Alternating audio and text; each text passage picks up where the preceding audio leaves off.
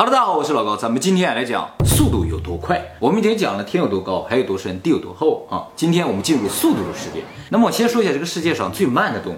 哎，除了这些单细胞生物之外啊，通常我们能看到的比较慢的生物，最慢的也就是海马。海马身上有几个鱼鳍啊，这个鳍拼命的摇摆的话，也快不到哪去。它每小时啊只能前进不到两米。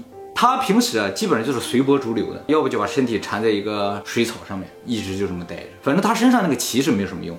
哎，那挺快的呀。嗯，那比海马稍微快一点的就是蜗牛。蜗牛的速度呢，理论上能达到每小时四十六米。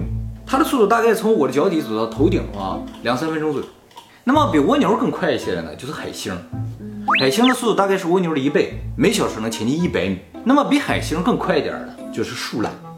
哦，哎，树懒在树上的速度还稍微快一点，每小时能达到零点二四公里。那么它在地面上的速度只有在树上的一半儿，所以呢，它绝大部分时间都在树顶，而且它视觉、听觉都很差，动作也特别慢，所以基本上肉食性动物想吃它都能吃到。其实树懒在远古的时候有一个祖先叫大地獭，体长能达到六米，就跟现在的非洲象一样的，没有天敌，也是吃树叶儿那东西。它应该是这种体型的才会养成这种性格。对对对，它应该是没有天敌的。反正到现在越来越小了，现在树懒一般也不超过一米长啊，但是还是这个性格。不过它也没有灭绝，为什么没有人吃它？哎，它可能不太好吃。恶心。对对对。那么比树懒稍微快一点的就是乌龟，每小时能达到二点七公里。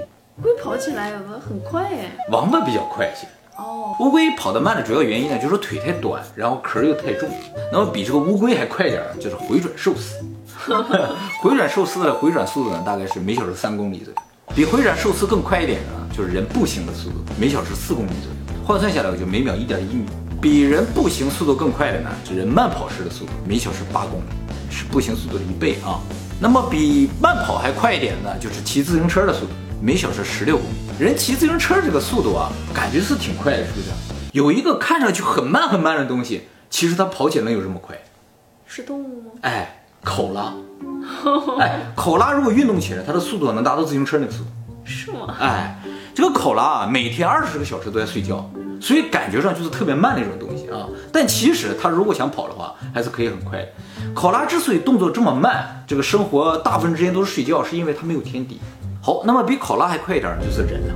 人呢，最快的速度三十八公里每小时，就是在二零零九年八月十六号的时候，博尔特在德国创下的百米世界纪录，九秒五八，相当于每秒跑出去十点四米。好，比博尔特快的就是猫，猫的爆发力非常好，所以它爆发速度能达到每小时四十八公里。如果猫跑百米的话，七点五秒。那么比猫更快的呢，就是骆驼，骆驼的速度呢能达到每小时六十公里。我们一般的地方主要看到都是赛马，是不是？在阿拉伯国家，大部分都是赛骆驼，跑得也很快啊。那么比骆驼更快的东西呢，就是袋鼠，每小时六十八公里。大耗子是吧？比袋鼠更快的呢，就是兔子。兔子的速度能达到每小时七十二公里，但也不是所有兔子都这么快，是一种叫做欧洲野兔的兔子。这个东西其实很有意思，它分为两种，一种啊叫做血兔，一种呢就叫兔子。我们平常看到那种宠物兔子和大部分兔子都是血兔。我刚才说跑得快这个不属于血兔，正常的兔子都是一夫一妻制。是吗？哎，但是血兔不是，血兔有非常复杂的社会关系。血兔的首领是一夫多妻制的，而底下它控制的这些兔子全都是一夫一妻制。那么比兔子还快的就是狗，世界上最快的狗啊，是一种叫做灰狗的，灰狗的速度能达到每小时七十五公里。普通狗呢？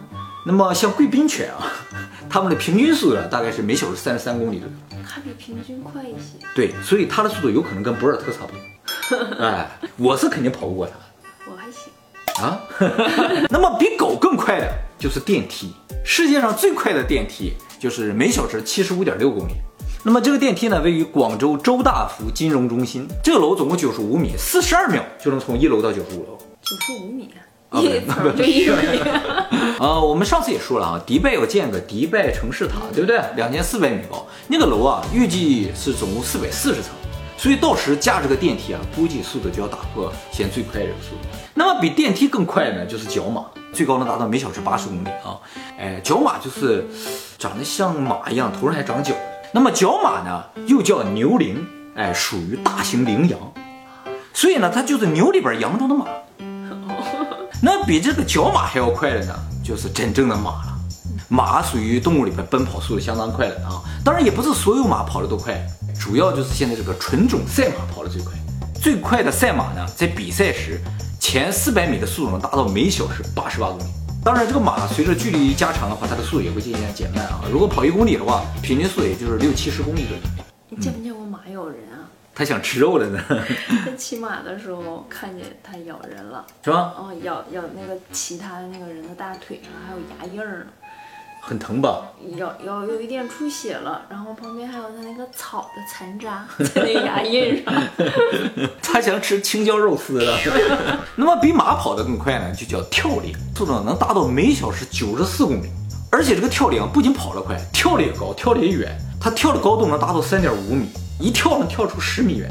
那么比这个跳羚跑得更快的就是它的天敌，也就是这个陆地上跑得最快的动物猎豹。猎豹的速度能达到每小时一百一十二公里。那么大家肯定会想，猎豹这个速度可能也是爆发速度嘛？其实猎豹的这个体力也相当好，它维持一百公里每小时的速度啊，可以维持二十秒以上。二十，啊，二十秒已经跑出去五六百米了。猎豹跑一百米只要三点二秒，也就是说博尔特先跑出去六十米，它再出发都能追得上。那么我刚才说了这么多，都是陆地上的动物，其实海里的动物速度也挺快的。海里动物速度最快的叫平鳍鳍鱼，一种鱼游动的速度也能达到每小时一百公里以上。所以很巧合的就是，陆地上动物、海里动物啊最快的速度都是每小时一百公里。哎，但是这绝非动物的最快速度。一会儿我们会讲到动物的最快啊。飞的，哎，没错。好，那比猎豹更快的呢，就是人投掷的速度，每小时呢一百六十九公里。这个呢是美国职业棒球大联盟的投手啊，古巴人查普曼在二零一零年九月二十四号比赛的时候投出了一记发球的速度。那么比人投掷速度更快的呢，就是网球的发球速度，这个速度达到二百六十三公里。这个呢是澳大利亚原网球选手啊，叫山姆格罗斯，在二零一二年比赛的时候发出了一记发球。那么比发球的速度还快的，就是人的神经传导速度。大家注意，人的神经传导速度不是光速，它这个速度呢是每小时二百八十八公里。但是有些人啊特别慢啊，就要上医院去检查一下，这个上医院能测出来。如果你速度特别慢的话，可能就是疾病啊或者什么。那么比人的神经传导速度还快，就是人打喷嚏的速度。人打喷嚏这一下子喷出去这个东西的速度啊，瞬间能达到每小时三百二十公里。这个速度跟那个新干线的最高时速差不多。那么比喷嚏速度更快，哎，就是这个世界上最快的动物了——游隼。这个游隼啊，平时飞行的速度有每小时一百公里以上。哎，当它高空俯冲的时候，最快速度能达到每小时三百九十公里。那么比这个世界上最快的动物更快的呢，就是目前人类观测到地球上最快的风速，也就是五百一十一公里每小时。这个呢是在一九九九年五月份呢，在美国的叫俄克拉荷马州发生的龙卷风。这个龙卷风呢，瞬时风速能达到每秒一百四十二米。那么当时这个龙卷风席卷的地方就已经全部夷为平，破坏力爆表啊，造成了重大的人员伤亡和损失。那么比这个风速更快的，就是目前最快的列车的速度啊，这个也是吉尼斯世界纪录啊。呃，是二零一五年四月二十一日的时候，日本的线性马达列车测试的时候的速度呢，达到了六百零三公里每小时。但是呢，这只是实验室的速度，估计运营的时候不会跑这么快啊。那么现在正在运营的，跑得最快的列车呢，是中国的，叫京沪高速铁路，最快的速度能达到四百八十六公里每小时。那么在二零一三年的时候呢，这个我们以前讲过的伊隆马斯克呀、他提出了一种叫做超回路列车的构想，就是让一个胶囊啊，在一个真空的管道中悬浮着，用这个电磁的力量把它啪一下推出去，所以速度就可以达到每小时一千两百公里以上。这个速度就比飞机要快很多了。当初呢，这只是个理论上的模型。那么后来有一家叫做 Hyperloop 的公司呢，和迪拜签约了，要给他建一条这样的铁路。二零一六年的时候已经开始建了，它是这个密封的管道里，你知道吧？而且呢，它这个胶囊非常的小，所以呢，就是坐满了十几二十人，砰一下就出发了，哎，就跟过山车一样。里面能感觉到速度吗？一开始加速肯定能感觉到，减速也能感觉到。想要提高运营效率的话，就是不断的发射，砰砰砰砰往外发，任何一个出故障了都会毁灭性的。不过它这个铁路建设成本啊，要比正常铁路低很多，低哦。超低的，只要正常铁路的十分之一。正常铁路建啊，地基也打很好，还建大桥、过山过海的，它就建个管子就可以了。这个速度啊，如果要从北京到上海，只需要一个小时；如果从东京到大阪的话，只要三十分钟；如果从台北到台南，只要二十分钟都不到，多快啊！还是有一点慢。从德国到意大利只要一个小时，就是还有这么长的时间，啊，还有一个小时的感觉，离觉。瞬移还有很哎远，。一会儿我就告诉你个更快的。所以我觉得迪拜啊，真的为人类社会的进步做出巨大的贡献。他们愿意尝试这种东西，你知道吗？有钱没地方花，对，这就相当于这个文艺复兴时期的这个美第奇家族一样，就拼命的买画，那帮人才会画嘛，对不对啊？那么比这个高速巡回列车还要快的呢，就是世界上最快的汽车的速度。这个世界上最快的汽车啊，叫超音速推进号。这个车上面搭载了两个战斗机的引擎，好牛啊！这个战斗机的引擎啊是劳斯莱斯生产。哎，劳斯莱斯在二战的时候是生产战斗机的啊。那么在一九九七年十月份的时候，就把这个车啊造好了，放在沙漠里进行测试了一下啊，就达到了历史最高的一千二百二十七点九九公里每小时。当然，这个车子是完全没有实用价值的，它只是为了打破这个汽车世界纪录而设计。那么比这个汽车还快的，就是地球的自转速度。赤道的这个自转的线速度是最快的，达到了每小时一千七百公里左右。所以赤道上的人自己没感觉，但是随着地球的自转呢，它正在以每小时一千七百公里的速度在旋转。那么这个自转速度最慢的地方就是南极和北极，零。快慢会影响什么？这个快慢会影响到重力，这个因为赤道上的人他往外甩啊，他有一定的离心力嘛，他走，所以理论上它的重力就要小一些。所以吃到的人会跳得高，跑得快。对，重力小一些。你看那那个到欧洲一样跑很快啊呀、好，那么比地球自转速度还要快的呢，呃，就是世界上最快的飞行器的飞行速度，达到了每小时一万两千一百四十四公里。这个呢是 NASA 研发的一个叫 X 四三 A 的飞行器啊。这个飞行器啊长三点六米，也就是两个人那么长，哎，很小，像个小飞机一样。那么这个飞机上搭载了一个叫超音速燃烧冲压发动机的这种发动机。这个发动机在正常情况下是不能启动的，它启动时候需要吸入空气。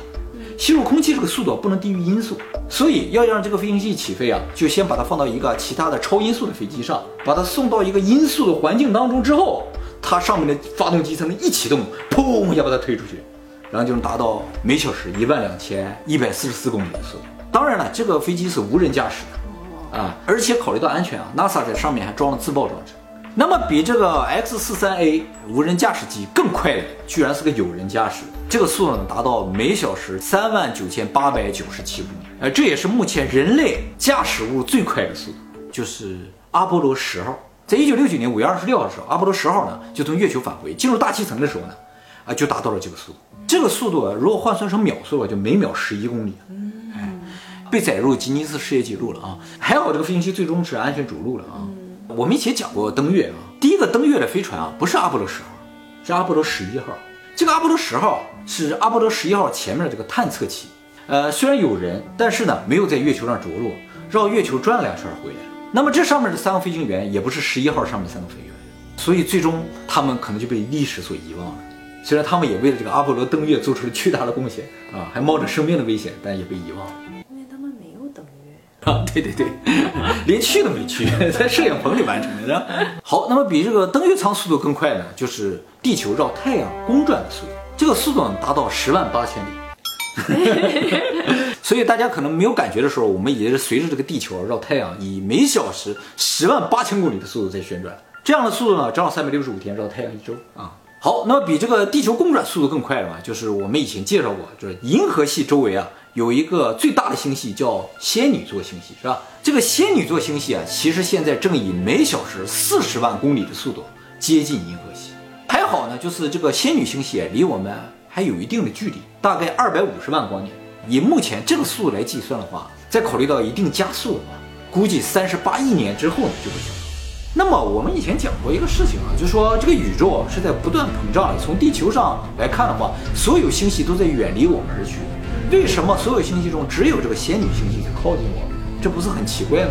这个仙女星系啊，虽然也在理论上远离我们，但是我们两个星系之间的引力大于这个膨胀系数，引力战胜了远离这个速度，它们越来越近。就是你赚钱的速度没有赶上通货膨胀的速度。哎，有点这个感觉？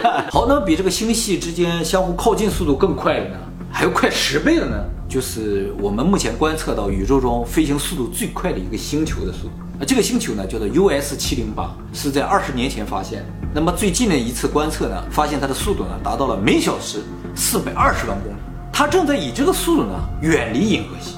那么这个速度是有多快呢？按照这个速度啊，从地球到月球只要五分钟，这么快？从东京到大阪呢只要半秒，从北京到上海也只要一秒。那么比这颗星还要快，就是这个宇宙中我们目前已经观测到了最快的速度——光速。光速呢是每秒三十万公里，每小时十亿七千九百二十五万两千八百四十九公里。那么在天文学上呢，有一个非常重要的距离单位叫光年，就是光走一年的距离是大概九兆五千亿公里啊。好，那么有没有什么东西比光速更快呢？现在估计有两样东西比光速快，一个东西呢就是宇宙膨胀的速度。这个我们以前讲过，距离我们比较远的星系，远离我们的速度现在已经渐渐开始超过光速了。它超过光速之后，我们就不再能看到它。所以我们现在能看到的宇宙只是一个很小的范围，看不到的地方，那些地方的东西都超过光速在远离。那么除了这个宇宙膨胀速度之外呢，还有一个东西是理论上存在比光速更快的，这个东西呢叫做迅子，又叫筷子。那么这是一种理论上存在的基本粒子啊，它的速度呢最低的速度是光速。通常的速度呢是无限大，如果这个迅子传输的速度会超过光速，会带来一个什么效应呢？就是时间会倒流。所以呢，在一九一七年的时候，就物理学家提出了一个叫做迅子电话的这么一个设备，就是利用迅子呢实现你和过去的自己进行通信。但是呢，当时也只处于理论阶段，没能够最终实现啊。我们以前说宇宙的年龄大概是一百三十八亿年，因为啊，就是我们的观测的宇宙范围大概就是这么大。啊，但其实宇宙远远比这个大啊，也就是说宇宙的年龄可能远远超过这个数值，哎，只是我们看不到了，因为已经没有光了啊。所以突破这个光速啊，有可能才是我们打开这个世界真正的一把钥匙。不突破光速的话是没有任何意义，我们就被封锁在这个物理定律之下，就封锁在这个叫相对论的定律之下。但其实我想啊，人就算达到光速之外之后啊，人也无法感知那个世界。为什么？因为那个世界里没有光，光是最慢的。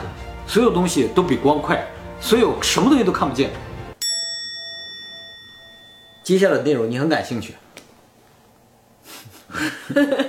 我们现在的这些所谓的像传感器一样，眼睛、触觉、味觉、嗅觉，这是为了适应这个世界的而产生的一些装备。